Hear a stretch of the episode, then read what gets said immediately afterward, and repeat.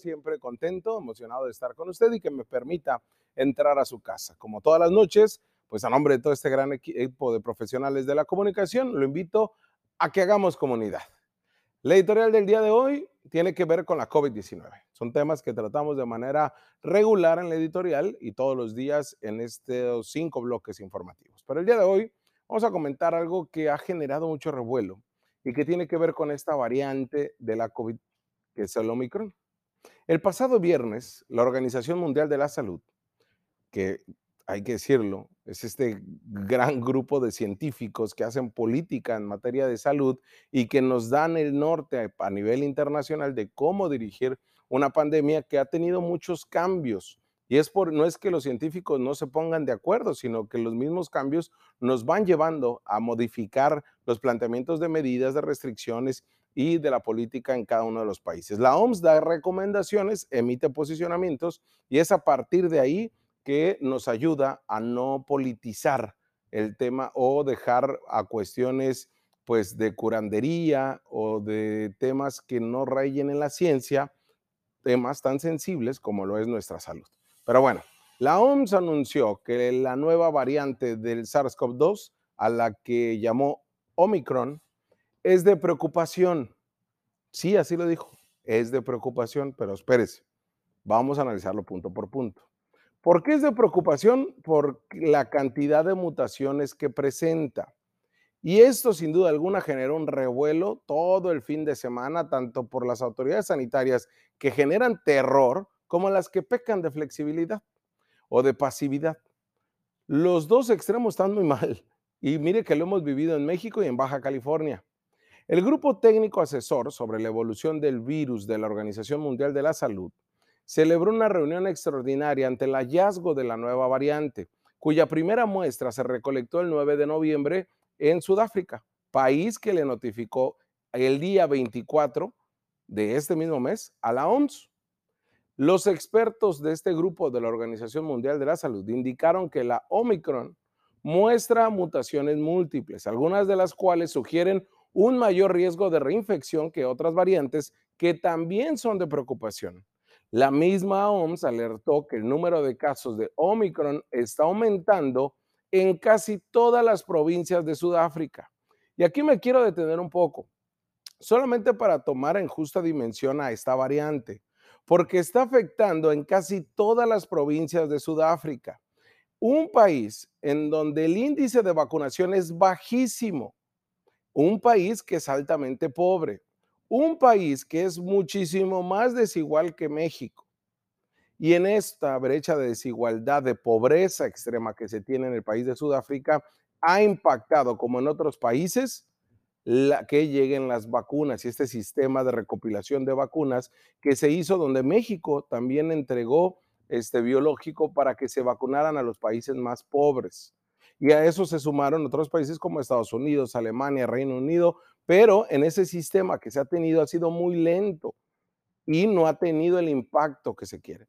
Es por eso que está afectando de manera considerable en casos y en muertes en Sudáfrica, donde el índice de vacunación es casi nulo y que se ha detectado pues las tasas más rápidas que los aumentos repentinos de infección anteriores, lo que hace pensar que puede tener una ventaja de crecimiento en zonas donde no está la vacunación. Pero bueno, la Organización Mundial de la Salud puso sobre la mesa recomendaciones para los países, que es donde nos deberíamos de centrar no solamente en el tema de que es preocupante o no es preocupante, cuáles son las recomendaciones, hacia dónde tenemos que transitar, porque no hay mucha información al respecto, información científica.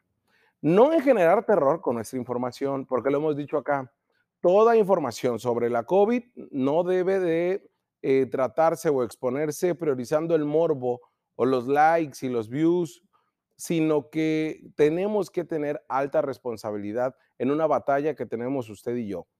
Pues bueno, la OMS pidió a los países mejorar los esfuerzos de vigilancia y para comprender mejor las variantes que circulan en cada país de la SARS-CoV-2 antes de la Omicron.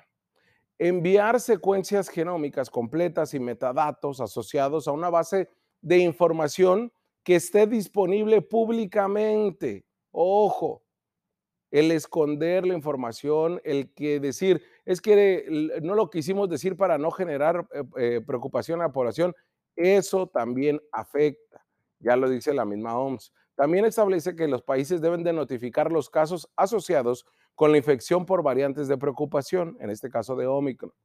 Realizar investigaciones de campo y evaluaciones de laboratorio para mejorar la comprensión del impacto eh, potencial de las variantes en la COVID-19, pero además la eficacia de las medidas sociales que se tuvo en México, en Baja California, los métodos de diagnóstico que se han tenido, que han sido estos métodos lo que ha sido altamente cuestionable, como lo son este modelo Centinela, ¿no? que ha evidenciado que en un inicio pues se manejó muy mal.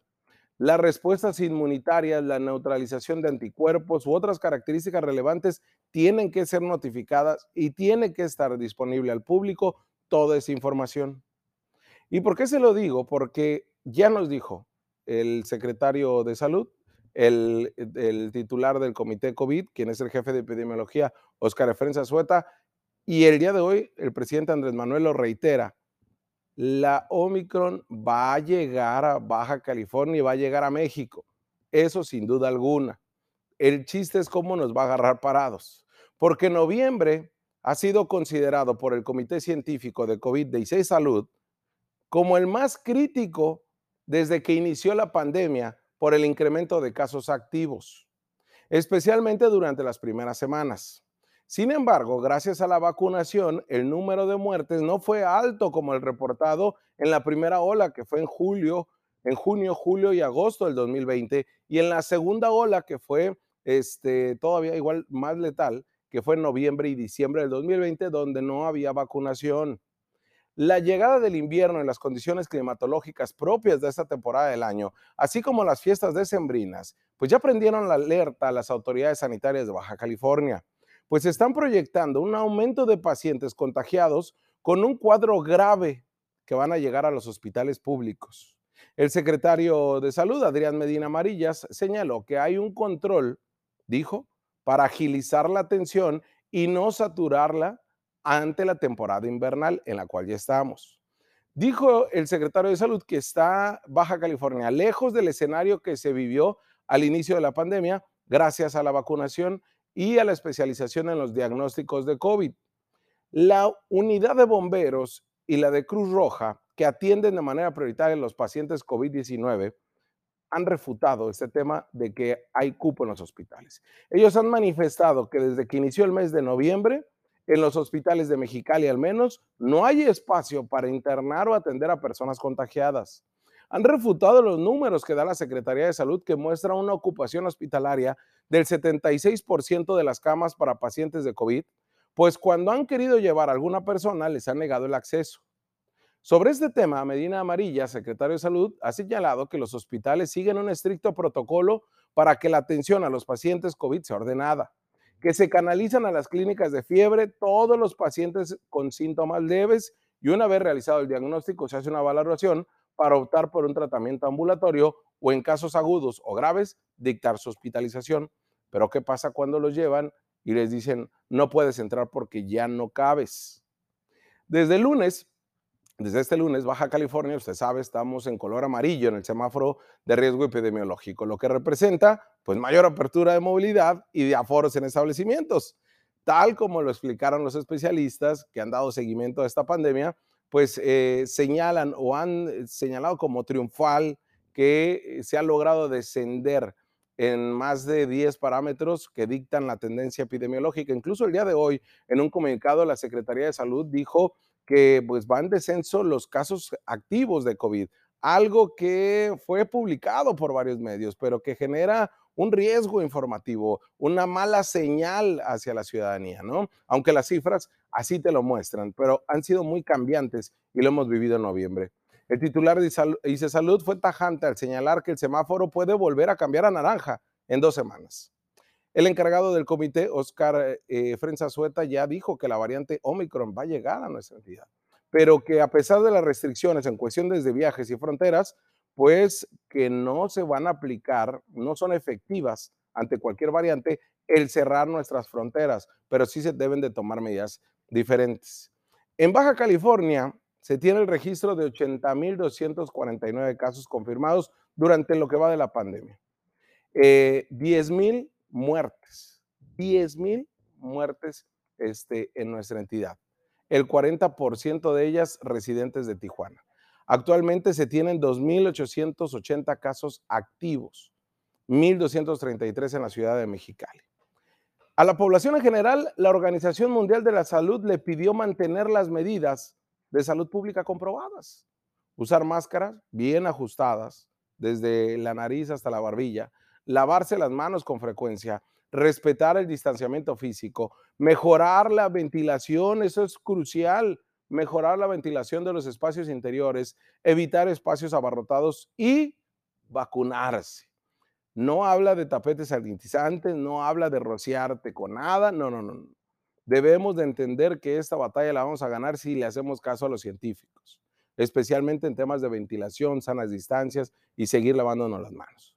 La Organización Mundial de la Salud instó a los gobiernos a tomar decisiones basadas en la ciencia, ojo, subrayando que la información sobre la nueva mutación aún es muy limitada. La epidemióloga líder de esta agencia, la Organización Mundial de la Salud, María Van, explicó que existen menos de un centenar de secuencias de este genoma, por lo que no se sabe mucho sobre el tema. Añadió que los científicos están intentando determinar dónde están las mutaciones y qué efecto pueden tener en el diagnóstico, en los tratamientos y en las vacunas COVID. Por lo pronto nos tenemos que seguir cuidando igual o mejor, independientemente de lo que los científicos nos determinen con la Omicron. Pero también, como ya lo señala la OMS, debemos de basarnos en lo que establece la ciencia, no en lo que creemos o pensamos o lo que nos dijeron el amigo del amigo del amigo. Entonces, ese es el reto que tenemos frente a nosotros. Hay que hacerlo porque mañana inicia diciembre, iniciarán posadas, iniciarán festejos de Navidad, iniciará el festejo este, de cumpleaños de todo tipo. Y es ahí donde usted y yo tenemos ese gran reto de salir adelante. Vamos a una pausa y regresamos.